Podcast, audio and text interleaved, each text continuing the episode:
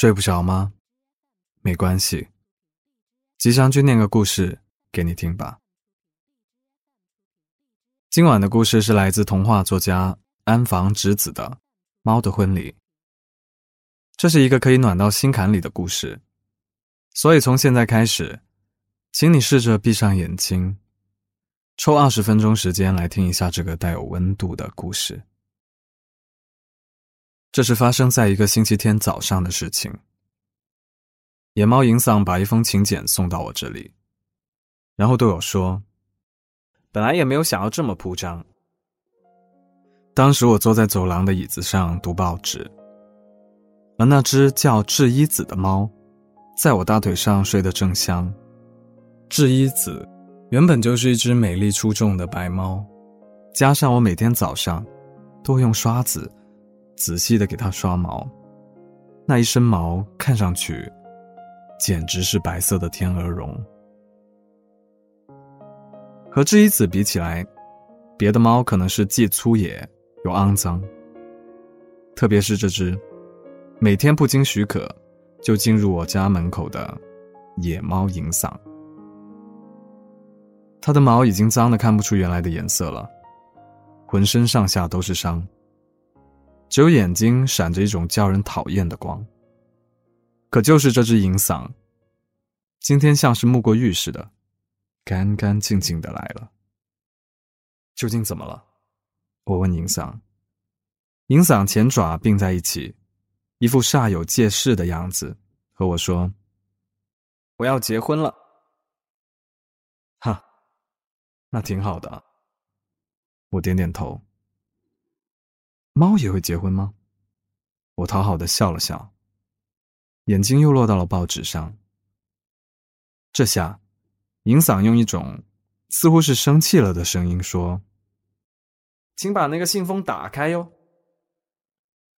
我这才发现，自己右手拿着一个刚刚银嗓给我的白色信封，信封上写着两个黑字：“邀请。”哎。要举行婚礼了吗？我小小的吃了一惊。于是，银嗓眨着眼睛，一口气说道：“是的，不过说实在的，本来我也没有想要这么铺张，可是女方说了，无论如何也要披一次新娘的婚纱。”我一边点头，一边打开了信封。里面放着一张四方形的卡片，上面是这样写的：“婚礼邀请，三月二十三号晚上十点开始，于汽车库大酒店地下一层。”汽车库大酒店，这是哪里呢？我正想着，宁桑就用下巴朝围墙对面翘了翘。小声的说：“喏，就是边上的那片空地。空地，停车场吗？”他说：“是的，那里的地下一层。可是停车场根本就没有地下一层啊！不不不，是有的。从秘密楼梯下去，有一个秘密宴会厅，因为只邀请了您一个人类去那里，所以到时请你悄悄的。”一个人来，为我即将开始的新生活送上祝福。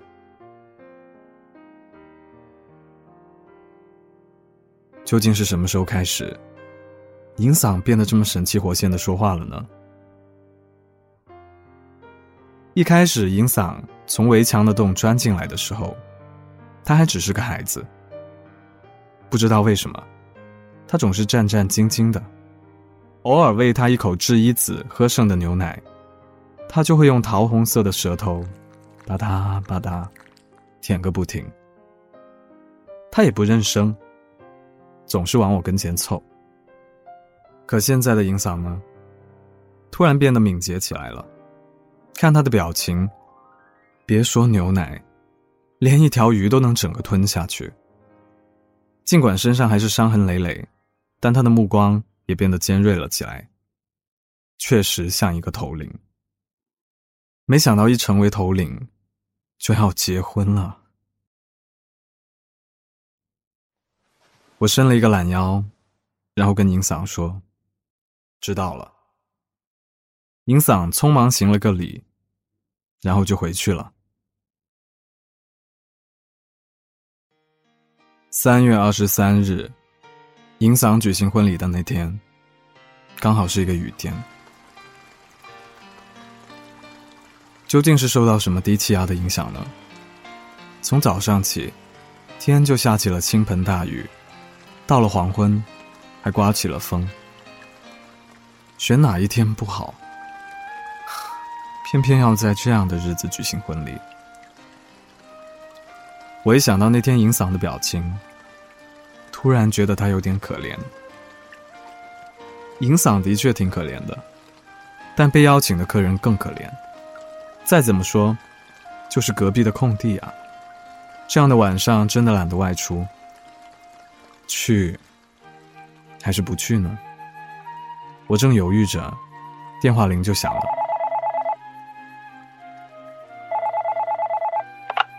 喂喂，我是银嗓。刚一摘下话筒，就听到银嗓在那边急切的声音。我还没有回话，银嗓就一口气说了下去：“真不巧啊，碰上这样的坏天气。不过婚礼还是按期举行，请不要来晚喽。很多客人已经到了，穿平常的衣服来就行了，请立刻过来。”此时。我的白猫智一子正蹲在我的脚上。最近这段时间，智一子无精打采的，几乎都不出门，也没有什么食欲。我放下电话，对智一子说：“哎，智一子，我出去一趟，是那个野猫银嗓的婚礼啊。我很快就会回来的。要是回来晚了，你就先睡吧。”知一子的嘴巴稍稍张开了一点，轻轻的回应了一声。我找了一把伞，要出门了。我的衣服也太平常了，毛衣配上一条皱巴巴的裤子，而且还穿着木屐。伞呢，还断了一根伞骨。走到外面，我撑起那把伞，雨点吧嗒吧嗒的打在上面。发出猛烈的声响，啊，真是一个糟糕透顶的日子啊！还没走几步，我突然听到背后有人在说：“这个鬼天气！”我被吓了一跳，回头一看，是一团小小的黑影，嗖一下超过了我。仔细一瞧，是一只黑猫。那只黑猫戴着一个黑色的羽帽，正一溜烟的往相邻的空地跑去。我呆住了。这时背后又传来一个声音：“真不巧啊，碰上这样的坏天气，对不起，先走了。”我回头一看，这回是三只结伴而行的白猫超过了我。三只白猫也都戴着羽帽，没想到猫的世界。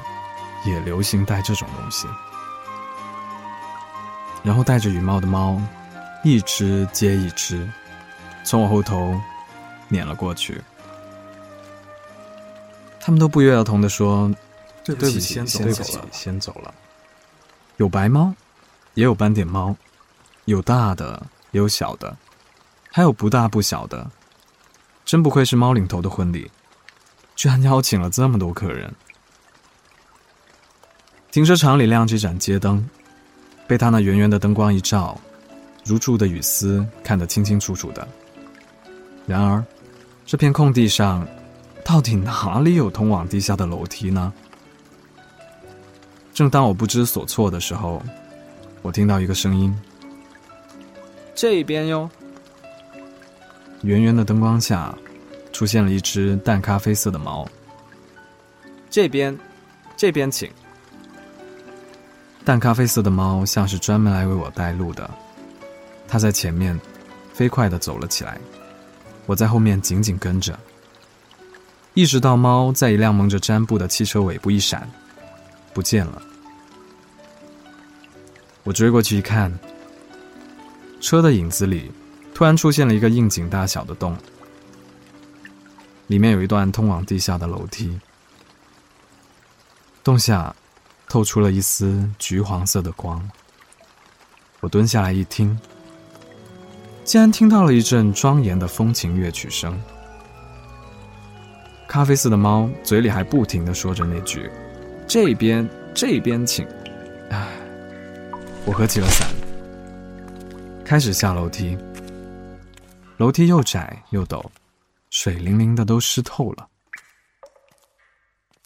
在下了二十级楼梯的地方，出现了一个不小的厅。大厅的墙壁和天花板上都亮着橘黄色的灯。这里是休息室，客人们已经到宴会厅去了。咖啡色的猫一边摘下自己的羽毛挂到帽子架上，一边这样说着。我注意到，那面墙上挂满了一列长长的羽毛，数都数不过来。怎么会有这么多客人？接着。我把自己的伞挂在最边上的帽子架上，跟在咖啡色猫的后头，匆匆的向隔壁的宴会厅走去。宴会厅的门“拍”的一声，自动从里面打开了。嗯，一定是被冻上灌进来的风吹开的吧。这个房间虽然不算太大，但上头悬着枝形吊灯，三排桌子边上。端端正正的坐满了猫。咖啡色的猫把我领到右边的座位上，这是最边的位置。我想，这应该是最后一个位置了吧。这时，房间里的猫一起啪啪的拍起手来，然后传来一声：“新郎新娘入场了。”正面的门唰一下就向两边打开了。我坐下来，慌忙的拍起手。银嗓这小子，娶了一个怎么样的新娘子呢？我一动不动的向他们看去，踩着巴赫风琴曲的节拍，庄严的走进房间里。是银嗓。他穿着黑色的衣服，系着银色的领带，胡须剪得整整齐齐的。毛发闪着光泽，眼睛里干净的不得了，简直都让人认不出来了。我用力拍起手来，可是，当穿着白色婚纱的新娘低着头，静静的跟在银伞后面走进来的时候，我只看了一眼，两只手顿时就僵在了那里，头上。插着一朵一朵白色的珍珠花，拖着长长的花边走进来的新娘子，千真万确，就是我的智一子。我的眼睛没有看错吧？不管怎么化妆，离我有多远，我一眼就能分辨出自己的猫来。因为智一子的眼睛是和绿宝石一样的绿，毛。是天鹅绒一样的白。这一瞬间，我连呼吸都忘记了。这，这到底是怎么回事呢？原本待在家里的知一子，怎么会抢先一步到这里？啊！我想起了刚才在雨中超过我的那一大群猫，那里面确实是有几只白猫。这么说，临出门时银嗓打来那个电话，实际上是为了让智一子能够赶快脱身出来的呀。想到这里，我站了起来，大声的叫着：“智一子，到这里来！”说完之后，我迈开大步向智一子的座位冲了过去，然后跟他说。你被骗了呀！你这么一只血统纯正、有教养的猫，居然和这样一只野猫结婚。我怒视银嗓，说：“好了，你把知一子还给我。”就在这时，身边的猫一起站了起来，接着，它们就迅速的朝我这边聚拢过来，嘴边一直“别这样，别这样，别这样”的叫着，一边把我往原来的位置推。不要小看猫的力量。我的身体被他们按住了，硬生生的被推回原来的位置上。他们都凑到我的身边，七嘴八舌的压低声音说：“你要镇定，镇定，镇定。”其中一只黑猫在我边上说着：“爸爸，请您镇定一些。”爸爸，是的。您是新娘子的爸爸，你的心情我们都明白啊。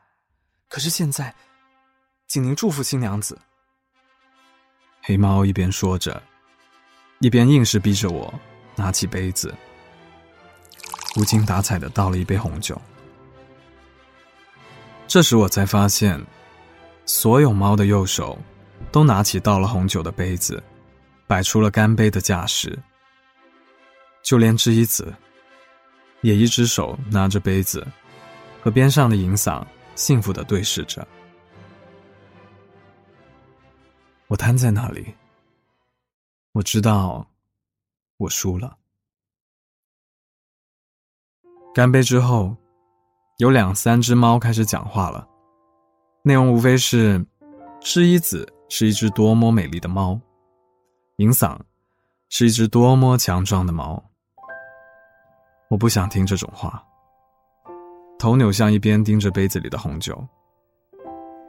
演讲结束后，菜端了上来，一大盘接着一大盘的端了上来，摆到了桌子上。我本以为猫的菜不过是生的鱼罢了，结果我发现我大错特错了。生的鱼只有比目鱼，其余的都是红烧猪肉、香肠。虾、螃蟹，还有连见都没见过的贝壳，都排成了长长的一列。色拉和冰淇淋更是随便吃。现在的野猫真的了不得，这样豪华的菜肴也好，秘密的宴会厅也好，也许遇到危急情况的时候，野猫会比其他家猫更有办法。端到我眼前这道干烙比目鱼，味道真是不错，比我以前参加朋友婚礼吃的菜，不知道要好吃多少。我的心情不知不觉平静了下来。我东一盘子，西一盘子，狼吞虎咽的吃着，猛地朝正面看了一眼。只见知一子在新郎边上害羞的低着头。看到这个情景，我知道我已经没有办法了。随他去吧。后来我喝了很多酒，野猫们唱起了歌，跳起了舞。有猫的华尔兹，有猫的领唱，和猫的混声合唱。最后，是猫的魔术。这个魔术让我吃了一惊，一只黑猫从一个礼帽里面掏出了一个又一个东西，可这些东西无论哪一个，都让我觉得眼熟，好像全是自己子的东西。比如，他在走廊里玩的那个球啊，吃饭的时候用的红色碗，喜欢的那个小毯子，刷毛用的刷子。魔术猫从帽子里掏出东西，漂漂亮亮的装到一个白色的小旅行手提箱里。接着说：“好啦，新娘子的嫁妆准备好了。”哎呀，这简直就是一个小偷！究竟是什么时候从我家里把这些东西偷出来的？我坐立不安的把头转向一边，突然可怜起知一子来。拎着这样一个箱子，他究竟要去什么地方呢？我有点不放心，站起来，大声的问银桑：“那么，从现在起，你们打算怎么样呢？你总不会让知一子去小胡同里翻垃圾吧？”银桑老实的点了点头，然后说：“真是让爸爸您担心了。从今天起，我们两个就要出远门了。”我们要去遥远的大海边上的一个猫村。现场突然爆发出响亮的拍手声，说不出为什么，其他的野猫像是全部都知道银嗓和知一子今后的安身之计似的。可尽管如此，我却从来没有听说过海边有一个什么猫村。我想。这不是又要骗人吧？这时，银嗓又一本正经的点了点头。他说：“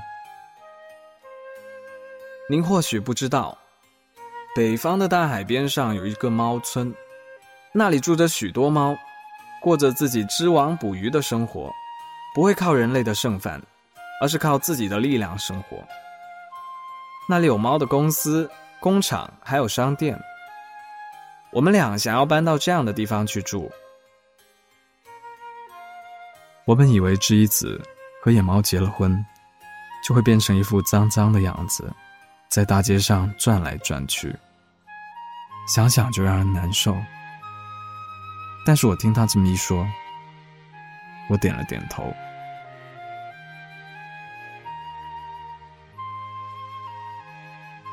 或许是因为酒喝多了，我已经困到不行，头昏昏沉沉的。天花板上的枝形吊灯变成了彩虹，突然摇晃了起来。哎，桌子上的杯子打翻了，红色的酒洒了出来，然后上头传来了轰隆隆的声音，宴会厅陷入了一片黑暗。停电了，不知道哪只猫叫了起来，然后场面就开始乱了套。啊！地震了！不，不是打雷。不管什么原因，反正是有危险，快逃啊！大概是被吓到了，野猫们在黑暗中向楼梯口冲了出去。这么一来，场面就完全失控了。我不知道出了什么事情，但不管三七二十一，也朝出口跑去。别推啊！野猫们谁也顾不上拿雨帽了，全都冲上了楼梯。我连伞都忘记拿了，惊慌失措的跑到了地面上。外面还是下着倾盆大雨，参加宴会的野猫全都走掉了，一下子。消失在雨中。就在这时，唰的一下划过一道闪电，周围被照得像白天一样亮。在那个闪光中，我看到了银嗓和知一子。我看到戴着白色面纱、拎着白色旅行箱的知一子，和银嗓牵着手，朝大陆的那边跑去了。在黑暗中一闪而过的知一子，就好像一朵百合花。我被淋成了一只落汤鸡，总算回到了家里。走到大门时，我有气无力的瘫坐在地上。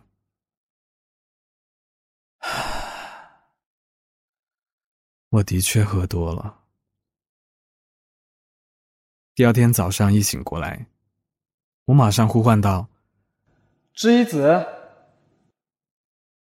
然而，这声音在空无一人的屋子里没用的回响着。这间老房子里已经没有知一子的动静了。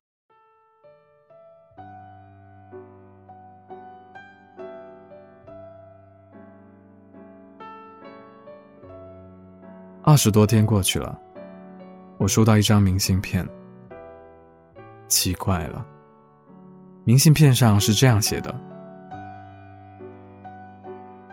上次给您添麻烦了，我们总算在猫村开始了平安的生活。过几天，给爸爸您寄沙丁鱼鱼干，您也快点娶一个新娘子吧。”落款上写着：“知一子。”